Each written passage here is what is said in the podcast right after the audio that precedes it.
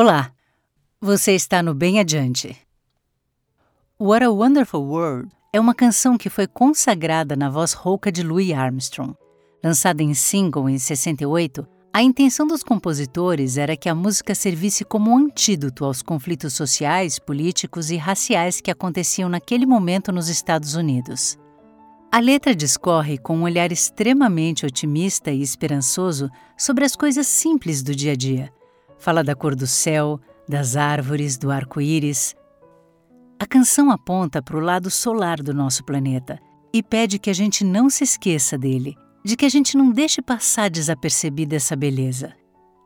Ao observar a Terra do espaço, os astronautas costumam reportar uma percepção única e diferente da que têm quando estão aqui embaixo e se sentem transformados. Essa experiência é chamada de Overview Effect, ou efeito Terra. O termo foi cunhado pelo escritor Frank White. Segundo ele, ao visualizar a Terra de uma perspectiva panorâmica, uma mudança cognitiva e definitiva ocorre no observador. Do espaço, fronteiras e barreiras não existem. O que se vê de lá é um globo único, sem divisões. Nenhum astronauta que tenha visto o planeta azul, seja da Lua, seja de alguma estação espacial, voltou indiferente para cá. O astronauta Leland Melvin diz que poder contemplar a Terra de longe mudou sua vida por completo e que tem buscado agora inspirar as pessoas, especialmente as crianças, a cuidar do planeta e garantir que aquilo que viu do espaço permaneça belo como em sua lembrança. Estamos geneticamente conectados à Terra, explica Melvin. Este é o único planeta que tem a capacidade de manter a vida tal como a conhecemos. As últimas descobertas astronômicas nos mostram que somos um mundo no meio de outros bilhões de mundos da Via Láctea. E, no entanto, nossa teia emaranhada de geologia, ecologia e biologia torna única essa estranha rocha que habitamos. Outro astronauta, Ron Garing, conta que os 178 dias que passou no espaço transformaram completamente a sua vida. O que experimentei lá foi um profundo sentimento de gratidão. Gratidão por ver o planeta a partir dessa perspectiva e gratidão por morar aqui. É curioso, mas estar distante fisicamente do nosso mundo me fez sentir profundamente conectado com todas as pessoas nele. Para Gary, a Estação Espacial Internacional é talvez a mais complexa estrutura já construída e construída com a colaboração de várias nações. Se conseguíssemos fazer aqui na Terra o mesmo que fazemos na estação, seria um progresso enorme, um passo para a resolução dos nossos desafios mais importantes. Afinal, olhando o nosso planeta do alto, não dá para entender que tenha pessoas sem acesso à água, que vão dormir com fome, que enfrentam injustiças sociais e sobrevivam na extrema pobreza. Nós vivemos num lugar vasto e lindo. É um verdadeiro paraíso visto da perspectiva orbital. O veterano Edgar Mitchell, que participou de uma missão espacial ainda no contexto da Guerra Fria, confessou algo tocante.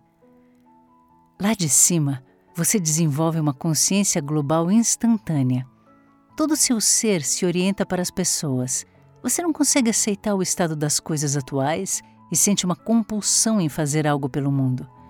Vista da Lua, a política internacional é mesquinha e sem sentido. Foi Mitchell que, ao regressar da missão Apollo 14, em 71, disse: Fomos à Lua como técnicos, voltamos como humanistas. Há aqueles ainda que vivem uma transformação espiritual, como Eugene Cerna, que não pôde mais acreditar que o nosso planeta e a vida nele sejam um acontecimento aleatório. Deve haver um Criador do universo, uma força acima das religiões que inventamos e responsável por estarmos aqui agora.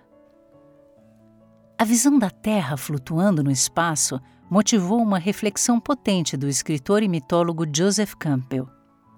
Ao longo de nossa história, explica, sempre fundamentamos a imagem de nós mesmos no âmbito terreno mas assim como os templos budistas são construídos no alto das montanhas para que se contemple a paisagem no horizonte, para que essa experiência possa estimular com a expansão da visão a diminuição do eu, a imagem da Terra que flutua no espaço é um estímulo para enxergarmos além e aprimorarmos nossa relação com o planeta. Campbell atribui nosso relacionamento destrutivo com a Terra à carência de mitos contemporâneos e sugere que o próximo mito, e o único que valerá a pena imaginar para um futuro próximo, é aquele que pode falar do planeta como um todo. Um mito que diminua a importância do indivíduo e amplia da coletividade. O planeta Terra, olhado da perspectiva do espaço, não tem fronteiras. Nosso planeta, visto como uma bola azul flutuando na escuridão, é uma casa, a casa de todos que estão aqui. É uma nave que nos permite fazer essa viagem chamada vida. A bola azul é simplesmente bela e única. E essa perspectiva deveria poder nos ensinar a não nos isolarmos em nossas diferenças, mas aprendermos com a nossa grande diversidade a não tratarmos nossa casa com descaso, mas cuidarmos e nos transformarmos, se for preciso, para preservar o que é lindo e melhorar o que não está à altura desse paraíso. Eu imagino que eu nunca terei a oportunidade de viver uma epifania sideral olhando a Terra da Lua ou de Marte. Mas eu acredito que aqui mesmo haja oportunidades suficientes de transformação pessoal e coletiva. Somos bombardeados todos os dias por tantas imagens e por tantos discursos que os apelos mais urgentes se misturam com banalidades e nos distraímos ou esquecemos do que realmente importa.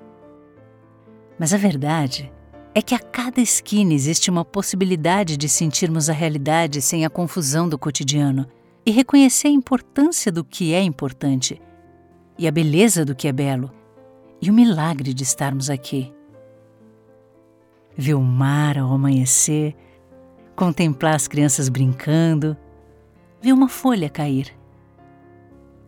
Esta semana, para mim, a oportunidade surgiu ao ouvir essa canção linda na voz desse maravilhoso cantor. Obrigada por ouvir e tenha uma ótima semana.